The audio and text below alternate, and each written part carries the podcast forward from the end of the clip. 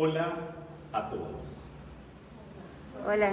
Hola. Estamos transmitiendo desde un plató de comunicaciones desde CDMX, capital de los Estados Unidos mexicanos.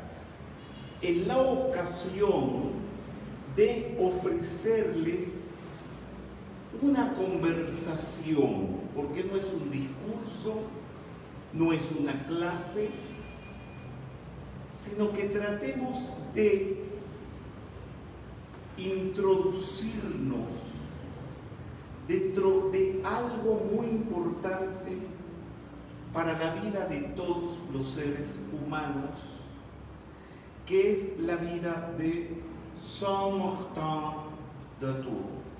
Esto es San Martín de Tours, pero se pronuncia en francés porque aunque él no nació en Francia, pero se dio a conocer en Francia. Esta actividad está dedicada principalmente a la divina presencia de Dios, al propio San Martín de Tours y aquí en la tierra al gran maestre, el príncipe conde don Rubén Alberto Gabalday Castro, que para que ustedes me entiendan, es el maestro el que preside la orden de caballeros a la cual pertenecemos algunas personas y hoy es nuestro día de celebración en parte porque San Martín Tours es uno de nuestros protectores.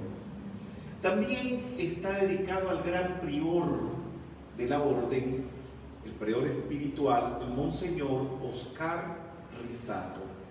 También todos los dignatarios de la Orden de Caballeros de Nuestra Señora de Santa María de Buenos Aires, que están esparcidos por el mundo entero y tienen su sede en Buenos Aires. Bien vale la pena decir en este momento que el patrono de Buenos Aires, capital de la República Argentina, es San Martín de Tours. También está dedicado a todos los capellanes, caballeros, damas, voluntarios y aspirantes de esta orden y al público en general, todos ustedes aquí presentes y todos los que nos están escuchando y viendo en diferentes partes del mundo. Como les dije, no es una clase, no es una conferencia y me voy a permitir develarles la parte humana de por qué estoy aquí delante de ustedes hablándoles de esto. Esto tuvo una razón, un porqué, un principio que no fue impersonal, que no me lo leí en un libro. Venía por Madrid, en el centro de Madrid, muy cerca de la Gran Vía, a una manzana de la Gran Vía, y me topo con la iglesia de San Martín. Esto hace muchos, pero muchos años. Porque yo estudié en España y me gradué en Colegio Mayor Francisco Franco sobre canto académico español. Bien, era muy, muy, muy joven.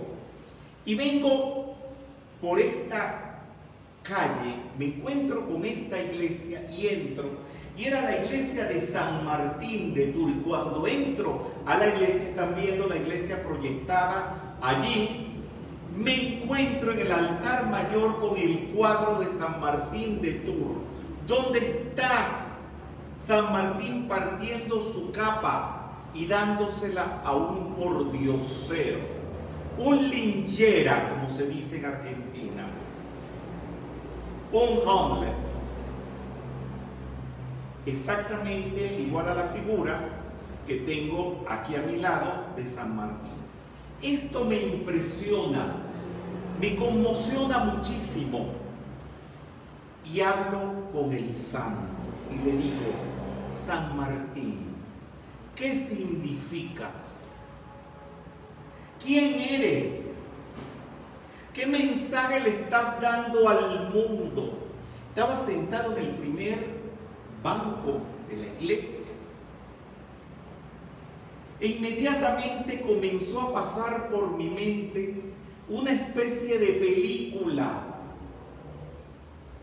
de algo grandioso que me parecía extraordinario, que precisamente es lo que les voy a narrar o les estoy narrando en esta actividad. Y como me enseñó la diplomática doña Ana Mercedes Azuaje de Rogeles, que era la directora del conservatorio donde estudié y una gran diplomática que me enseñó mucho en la vida, me decía siempre, Rubén escribe, porque con los años las cosas se olvidan. Y así fue como terminé escribiendo un folleto, no era más de eso, que era la Orden de los Caballeros. Aquí vemos ampliada la foto de San Martín de Tours. Y aquí vemos la portada de la última edición del libro Orden de los Caballeros.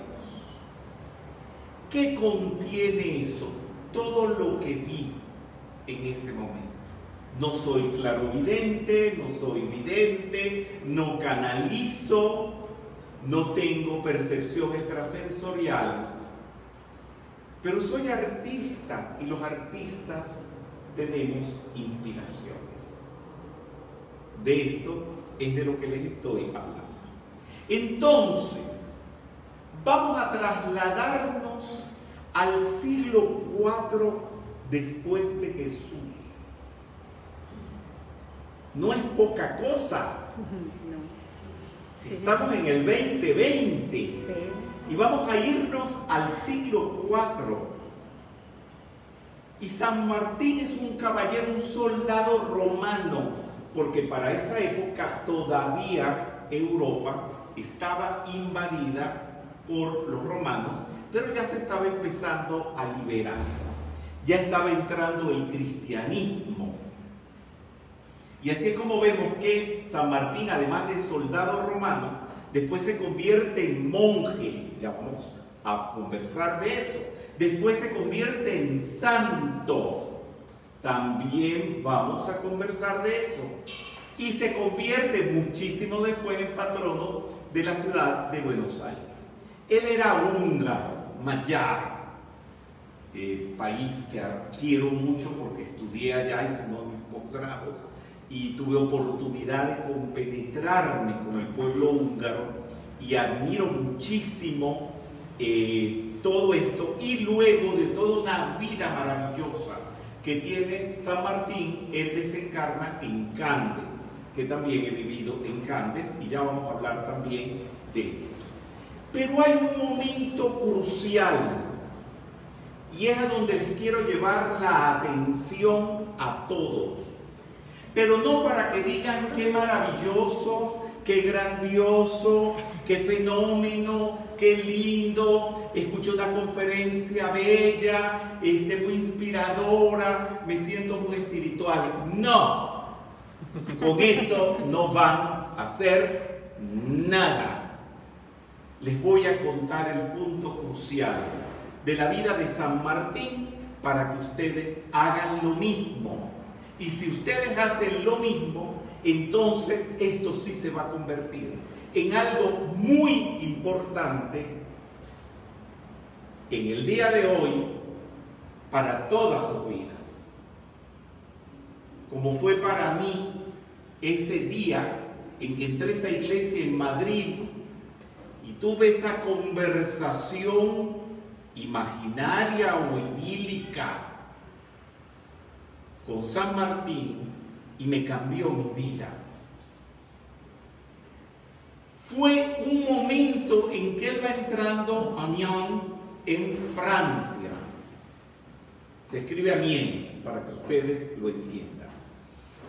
Y en la puerta de la ciudad encuentra un menesteroso, un pobre, un indigente, un lingera, un homeless,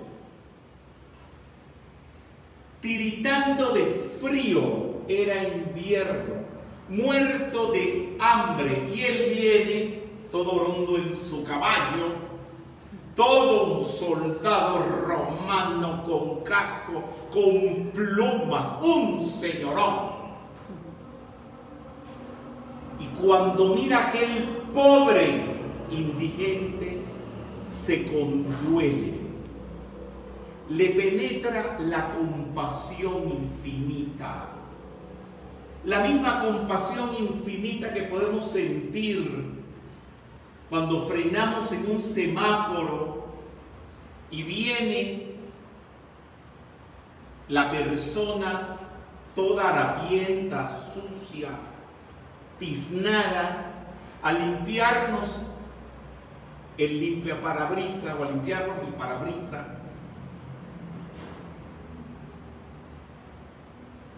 Y hay quien se va y no le da ni una moneda. Ayer estábamos en un restaurante de estos tantos que hay ahora que ponen las mesas en las aceras para mayor sanidad y estaba un conjunto de tres músicos muy buenos, buenísimos, tocando. Y nos sentamos y cuando terminaron de tocar vinieron a pedir, por supuesto, es lo normal. Los señores de la mesa de al lado se estaban tomboneando con la música porque les gustaba. La música era buena. A mí también me gustó y uno saca una moneda y se las da. Y los señores de la mesa de al lado no dieron ni un centavo, ni un centavo, y eso que estaban tongoneándose con la música. Señores, ubíquense San Martín de Tours en la puerta de Amión y lo que les estoy contando, el chico que viene a limpiarte, el parabrisas, el músico de la acera, la señora que te viene a pedir una limosna, alguien que necesita un favor, alguien que ha venido a instruirte y lo abandonas y lo dejas solo. Váyanse ubicando en eso, ubiquen en su vida. ¿Cuántas veces han dejado ustedes a alguien detenido, parado, sin ustedes auxiliarlos.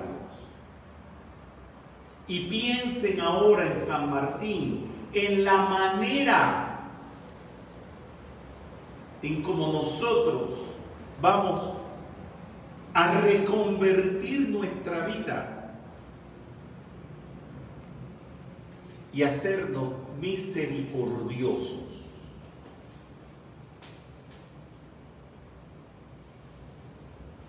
Pasó algo.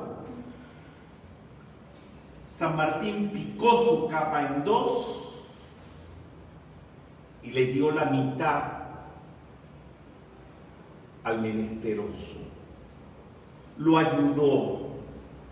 Es sacarte del bolsillo la moneda al chico que te limpia el parabrisas de tu auto en el semáforo es sacar la moneda al músico ambulante que se para en la acera, bien o mal, pero él lo está haciendo y ganándose un dinerito dignamente tocando su música.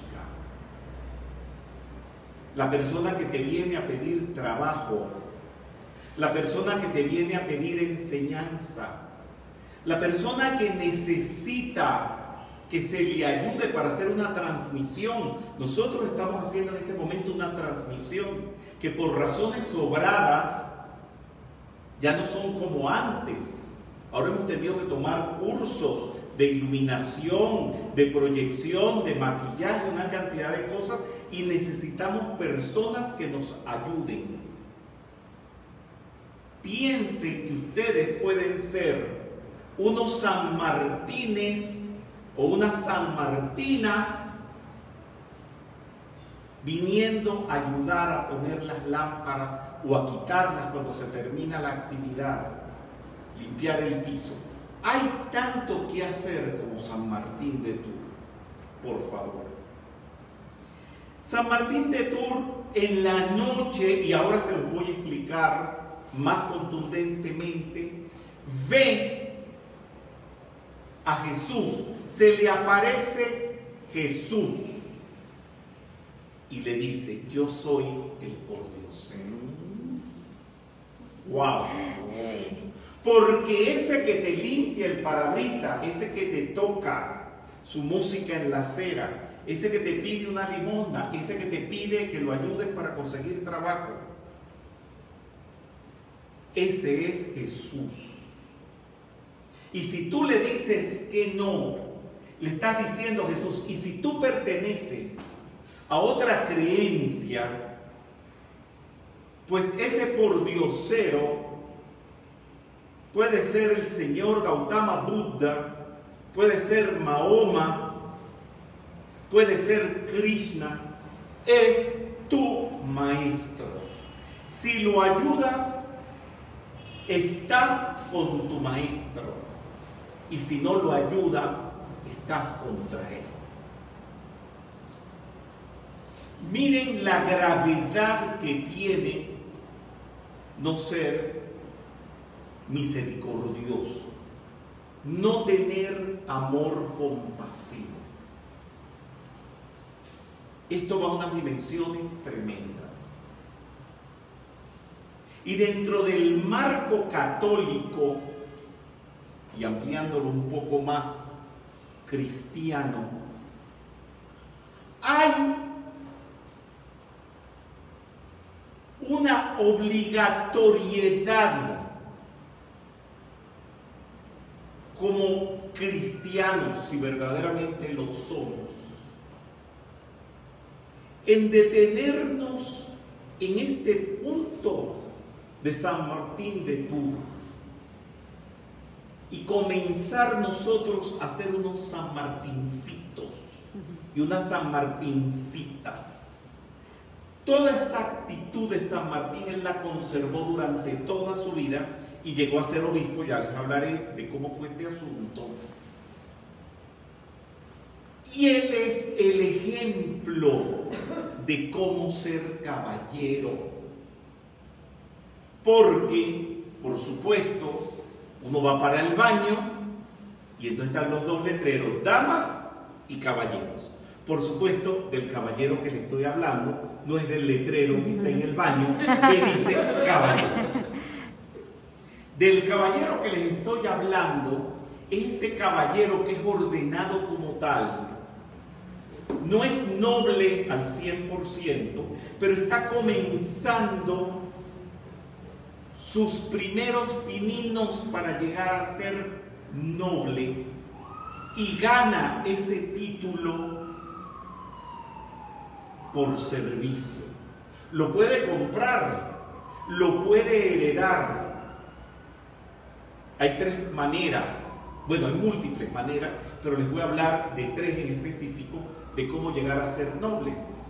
Porque lo heredas de tu padre, de tu madre, porque lo compras, es la parte más desgraciada de la forma, porque qué triste tener que comprarlo, pero hay quien no compra, bueno. Y lo otro hay el que se le otorga. Se le otorga por servicio, por meritocracia. Y ya vamos a hablar también de eso. Así que San Martín de Tours, además de todo lo que les he comentado, es protector de la Orden de los Caballeros de Nuestra Señora de Buenos Aires. Esa capa de San Martín en la puerta de Amiens, en Francia, desde su caballo de soldado romano, él se inclina hacia ese pobre, friolento y hambriento y le ofrece dividiendo la mitad de su capa. Esto es la esencia de la espiritualidad, seas católico, cristiano, del Buddha Dharma, digo Buddha Dharma porque es la manera correcta en cómo se dice budismo, porque budismo no es religión, es la manera de vivir una persona que tiene una creencia más allá de lo físico. Es la esencia de la espiritualidad, tanto cristiana como de cualquier otra creencia, es la caballería en sí y es lo que todo ser humano debe hacer. Esa noche, como se los expliqué, se les aparece Jesús vestido con la media capa. San Martín había picado con su espada y le dice Jesús a San Martín, Martín, catecúmeno, me has cubierto con este vestido. Imagínense la impresión. Ese día, con esa acción, ese soldado había dejado de ser simplemente Martín para convertirse en San Martín. Fue ese día, ese momento en que él se convierte en San Martín. Y aunque después el Papa lo nombre santo, es solamente meterlo dentro de una regulación. Pero el santo es per se. El santo es en sí. Y se le dice canonizar porque se mete dentro de unos cánones. O sea que San Martín no fue santo cuando el Papa dijo que era santo. Él fue santo en ese momento por esa acción. ¿Qué enseña Jesús? A Jesús se le decía rabí. Los apóstoles le decían rabí. Rabí quiere decir maestro, porque enseña. Jesús no solamente es para adorar en los altares, ni para decir comulgué y salir pensando que tienen a Dios por dentro. Jesús es para imitar su vida. Jesús es para cumplir con sus enseñanzas y sus preceptos. Y mire lo que dice Jesús. Junté varias frases de Jesús que aluden al mismo tema. Tuve hambre y me diste de comer. Cuando usted le da de comer a alguien, se lo está dando a Jesús.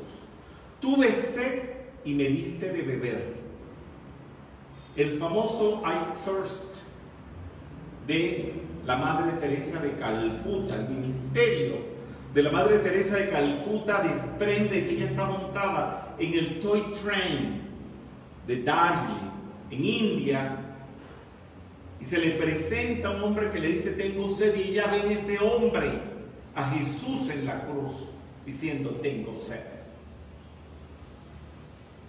Se fue a un retiro en Darjeeling, y de ahí se desprendió el haber desarrollado todo ese ministerio maravilloso que ella hizo. Está allí en el Evangelio. Tuve sed y me diste de beber. Era forastero y me acogiste. Estaba desnudo y me vestiste. Enfermo y me visitaste en la cárcel y viniste a verme. En verdad les digo que cuanto hicieron a uno de estos hermanos míos más pequeños, a mí me lo hicieron. Cuanto dejaste de hacer con uno de estos más pequeños, también conmigo dejaste de hacer. Si todos los que me están escuchando son cristianos, tienen que pensar en esto siempre que a quien le cierran la puerta, se la están cerrando a Jesús. Esas personas que lo reciben, que reciben a alguien de forastero, como dice aquí Jesús, y después que lo reciben en la casa, no le hablan, se encierran en una habitación y no se comunican. Esa persona necesita ayuda en algo, en una transmisión, en alguna caja que tiene que llevar o en alguna cosa y tú no se la das. Se la estás negando a Jesús. No sé si ustedes ven la gravedad de esto, como también poder ver la gloria de esto en caso de que se haga favorablemente. Estaba desnudo y me vestiste, enfermo y me visitaste, en la cárcel y viniste a verme. Esto es muy curioso, lo de la cárcel. Porque hay presos, hay ladrones, los conozco, porque los trato, hay asesinos, los conozco porque trato asesinos, y me retrato con ellos y cuando salgo de la cárcel voy a comer con ellos. Y estos asesinos, estos ladrones, después presumen diciendo, ya yo no soy ladrón, yo me porto muy bien porque mira con quién ando. Y enseñan la foto. Señores, uno anda con ellos no porque ellos sean buenos, O uno no anda con ellos porque uno sea igual que ellos. Uno anda con ellos por caridad cristiana. El Papa Juan Pablo II, cuando se curó de las heridas del atentado que le hicieron, lo primero que fue fue a ver al asesino que intentó quitarle la vida. Eso no quería decir que el asesino dejara de ser asesino o se hubiera convertido en santo. Es caridad cristiana. Porque todo lo que uno le hace a sus seres, uno se lo está haciendo a Jesús. Reconoce a Jesús en quien viste lujosamente también tu presidente, a lo mejor no eres del partido de él. A lo mejor lo odias políticamente. Señores, es un ser, es un alma, es un pordiosero en la puerta de Amien también. Y ese político necesita luz, necesita espiritualidad, necesita que se le aconseje. ¿Cuántas veces uno ha estado en emisoras de radio de países donde hay un tirano gobernando y le hacen a uno preguntas indiscretas, comprometedoras?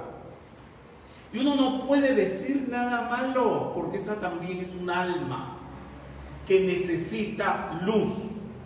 Y como dijo Jesús, quien necesita el remedio son los enfermos. Hay veces que critican ciertos grupos espirituales porque hay delincuentes, hay estafadores, pero si esos son los que más necesitan ayuda. Esos son a los donde, esos son las personas a donde uno debe ir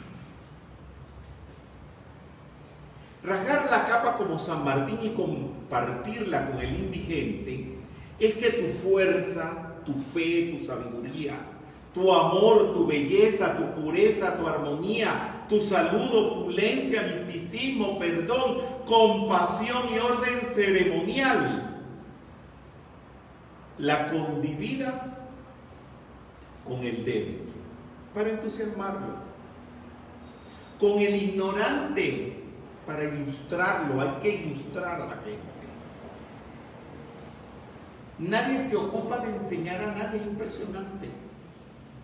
Claro, van a las escuelas, van a los institutos pagados, pero de educarlos y ponerse a decirle 10, 20 veces cómo se tiene que hacer algo que hace esa persona equivocadamente, hay muy pocos con esa vocación de maestro pero eso es compartir la capa de San Martín. Corregir al equivocado la mayoría de la gente lo que piensa es, no le digas nada para que no se ofenda. Pues se ofenderán, pero le voy a decir lo que está haciendo mal. Porque si no se lo digo, ¿quién se lo va a decir? Con el odioso para volverlo cariñoso, para el tóxico para volverlo y purificarlo, con el, el inarmonioso para armonizarlo, con el falso para hacerlo veraz, al asesino para enseñarlo a respetar la vida, el divisionista para que se integre, al ladrón para darle honradez, al rencoroso para hacerlo perdonador. Entonces viene esta afirmación para que no la hagan solamente de la boca para afuera, sino de corazón. Si quieren acompañarme, vamos a hacerla. San Martín de Tours, que siempre comparta mi capa como tú. Otra vez. San Martín de Tours, que siempre comparta mi capa como tú. La parte de la capa que le quedó a San Martín se transformó en reliquia y la usaron los reyes merovingios como palladium y sobre ella se prestaban juramentos solemnes. Porque un rey, un presidente, un gobernador, un director de un instituto tiene que comprometerse como San Martín a ayudar a los pobres. Cuando digo pobre, no es solamente el que no tiene dinero, el pobre intelectualmente, el pobre económicamente, el pobre con cultura social, hay que instruirlos. ¿Quiénes son los merovingios? Son los descendientes del jefe militar franco de nombre Meroveo. De ahí viene Merovingio, de un señor llamado Meroveo, que era un jefe militar. Este ser le da el nombre a una estirpe como decirles como una raza para que me entiendan, que gobernaron Francia, se convirtieron en reyes. Reyes, príncipes, condes, duques, ¿me entienden? Y gobernaron en Francia, Bélgica, parte de Alemania y Suiza desde el siglo V. Prácticamente aproximadamente unos 100 años después de todo lo que pasó con San Martín. Y ellos acogen a San Martín. Y estuvieron hasta el siglo VIII en que fueron destituidos por Pipino el Breve, de la dinastía carolingia. Dice la tradición que son descendientes de Jesús, María Magdalena y Santa Sara. De esto les podría hablar ampliamente. He investigado a Santa Sara en el mismo lugar donde ella vivió. Y hay una historia pues bastante interesante al respecto, pero no me voy a meter en eso porque tengo que continuar con mi objetivo. Muy bien. Aquí tienen una foto de algunos reyes merovingios, pero los merovingios no se extinguieron, siguen existiendo. Y aquí en México tuvimos hace nueve meses la visita de un sucesor merovingio, que lo ven aquí en la foto, que es su Alteza Real, don Esteve IV, príncipe de Septimania, don Rubén Alberto Gabalday Castro.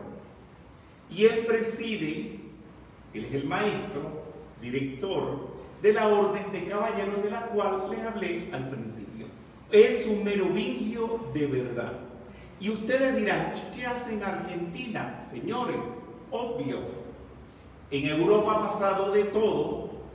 Vino una revolución francesa donde le cortaron la cabeza a todos los nobles, su familia huyó a España, después de España vino una guerra civil, tuvieron que huir a la Argentina y finalmente están allí, pero él continúa con la estirpe, con el abolengo, ¿Y qué hace?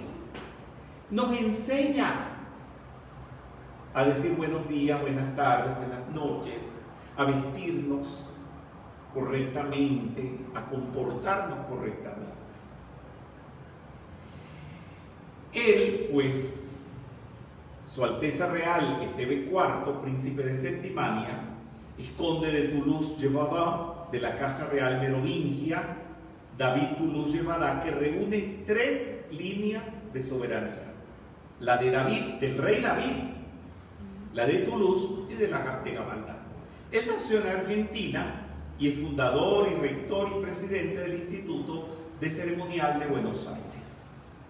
Doctor en Filosofía de la Educación, tiene un PhD, miembro de la Honorable Academia Mundial de la Educación y muchas cosas más que bueno, pasaría toda la charla hablando de este señor. Y ustedes me dirán, bueno, pero de tantos años para atrás, de los merovingios, desde el siglo V, ¿cómo sabemos que ese señor es ese señor? Y tiene esos títulos. Pues ustedes saben que en el mundo todo está muy bien ordenado. Hay un almanaque que se llama Würzburg. Es una palabra alemana, pero ya el, este almanaque no se publica en alemán, donde aparecen los nombres de todos los nobles, reyes, príncipes, condes, duques, varones del mundo entero. Y uno sabe allí who is who quién es quién.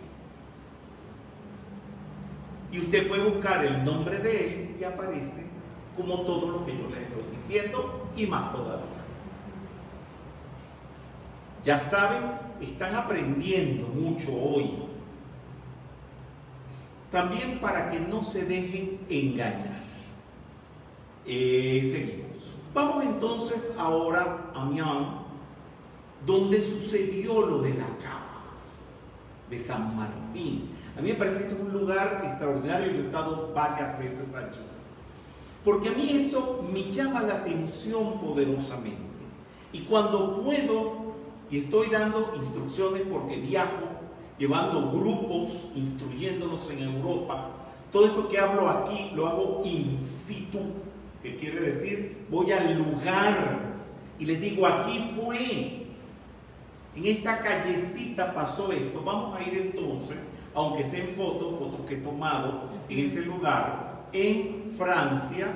Amiens es muy famosa por esta catedral, una catedral gótica. El estilo gótico surgió en Francia y las mejores catedrales góticas están allí.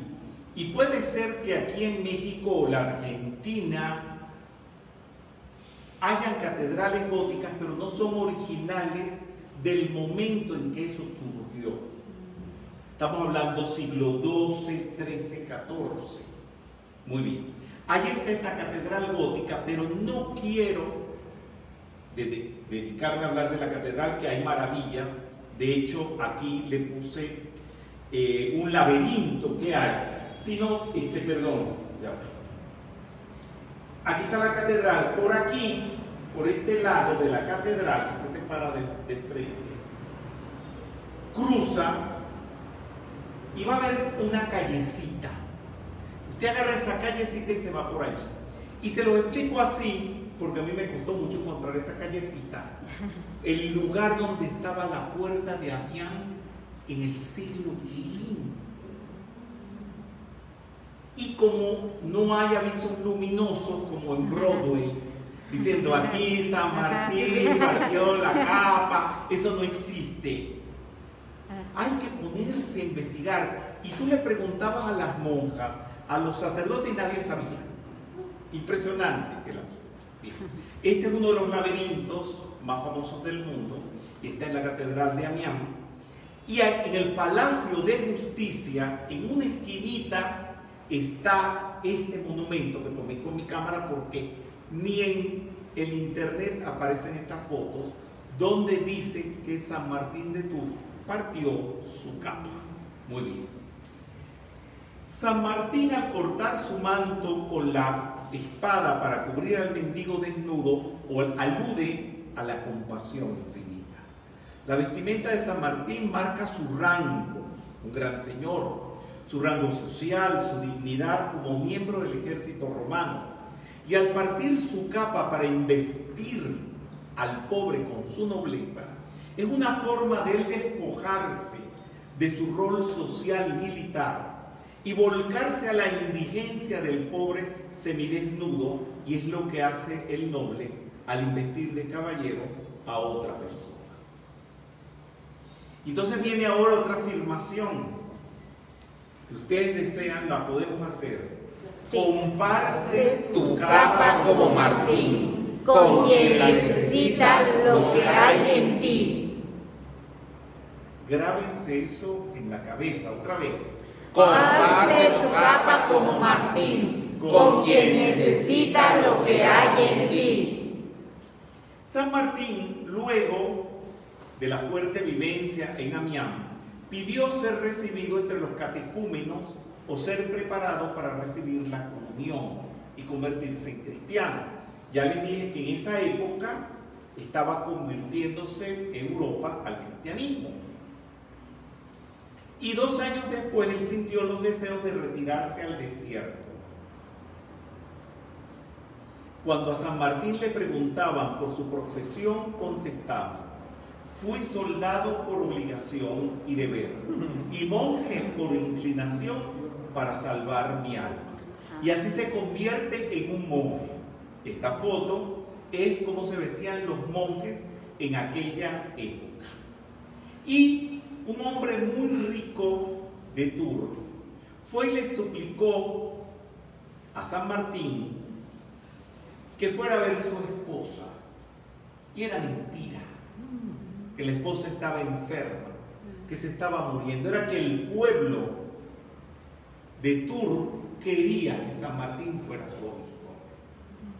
Y cuando llegó y entró a la ciudad, estaban todos en el pueblo alborozados con ramas, palmas, olivos, dándole la bienvenida como obispo, y así como él se convierte en obispo de Tur. Pero a pesar de eso, no quiso ir a ningún palacio y se acomodó en una pequeña celda con otros eremitas y formó un monasterio.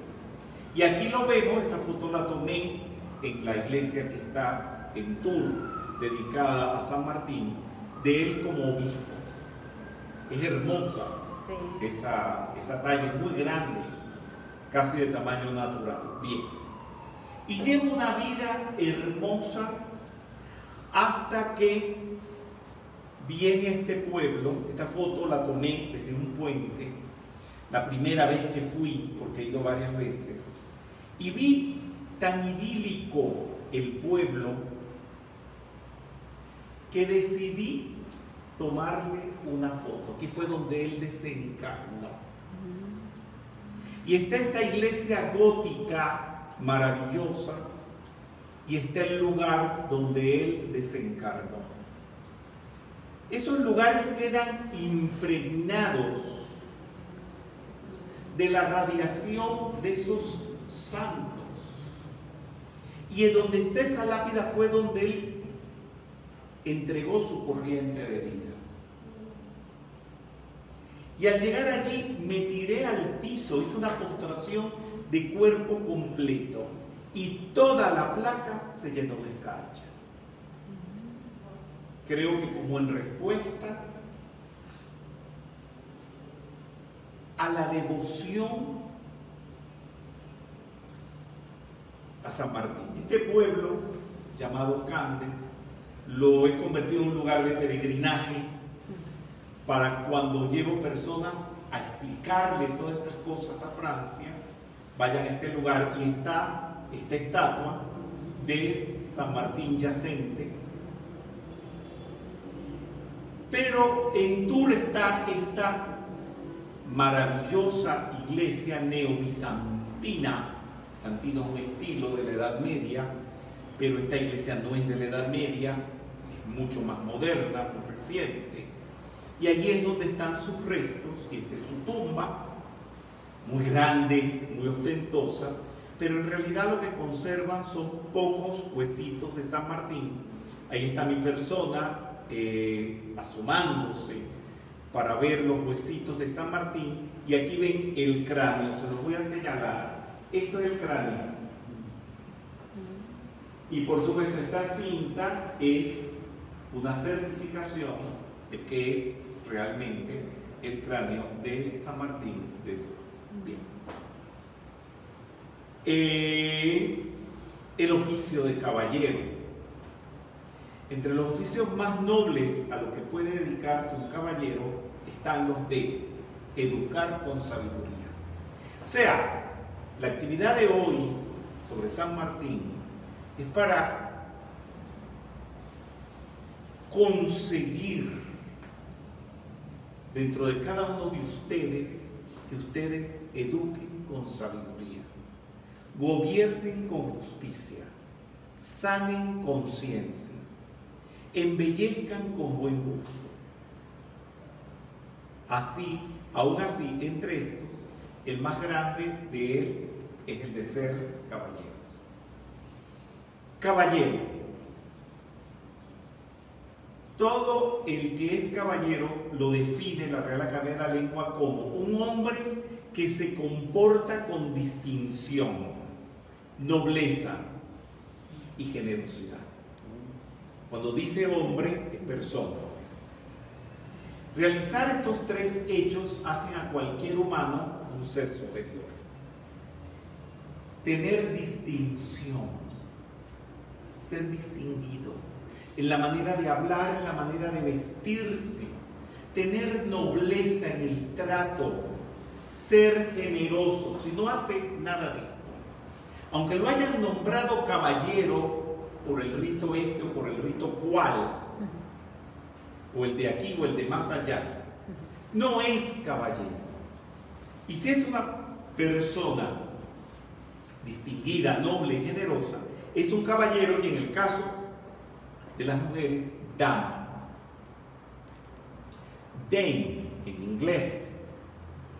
Kirite Kanagua, una gran soprano que le cantó la boda a Lady Di, la nombraron Dame de la corte de Inglaterra. Y así hay muchas damas. ¿A ustedes les gustaría ser damas? Sí. Ah, pero tienen que cambiar la manera de vestir. Tienen que cambiar la manera de peinarse. Tienen que cambiar la manera de hablar. Tienen que cambiar la manera de tratar a los demás. Tienen que cambiar todos sus modales. ¿Y ustedes los caballeros? ¿Les gustaría ser caballeros? Sí. Ah, pero tienen que cambiar también su manera de vestirse, sus modales tienes que abrocharte el cuello, porque un caballero no anda con la camisa y la corbata y desabotonada la camisa. Te tiene que combinar la camisa, el pantalón, tratar a la gente bien, tienes que enderezar la corbata. Ser caballero cuesta, ser dama cuesta, no dinero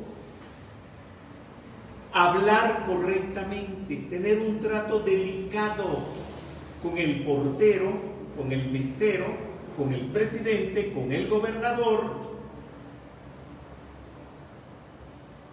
Bien, el caballero, el modelo de ser caballero, es lo que hizo San Martín de Tours, está expuesto en el buen samaritano, en el buen samaritano, que es el que auxilia al herido y lo acepta con amor.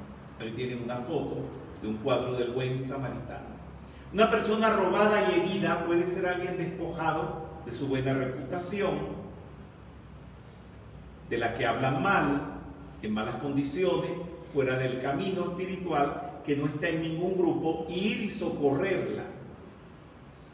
Al buen samaritano le pasó algo, estaba este herido en el camino, siempre que puedo llevo a las personas que van conmigo a Jerusalén y les hago de guía. Y los llevo al sitio del buen samaritano para que aprendan a hacer esto. Pasó un sacerdote y siguió de largo. Estaba herido. Y pasó un sacerdote y no se detuvo. Que podría ser cualquier maestro, director o líder de un grupo espiritual.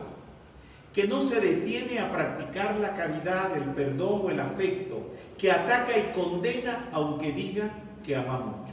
Pasó un levita, que es alguien de las doce tribus de Israel, supuestamente espiritual, que tampoco auxilió al hombre. Y siguió de largo, que simboliza al que asiste a la iglesia, a los grupos espirituales, y no es capaz de auxiliar a alguien y sigue de largo sin condolerse. Y pasó el samaritano. Los samaritanos tienen mala fama, o tenían mala fama en esa época. Está la samaritana, también tuvo una conversación con Jesús. Siempre voy a Samaria y llevo a la gente allí a que vean lo que pasó con Jesús y la samaritana y este samaritano. Que una persona oriunda de Samaria, estamos hablando de Israel, que no es bien vista y rechazada por los judíos.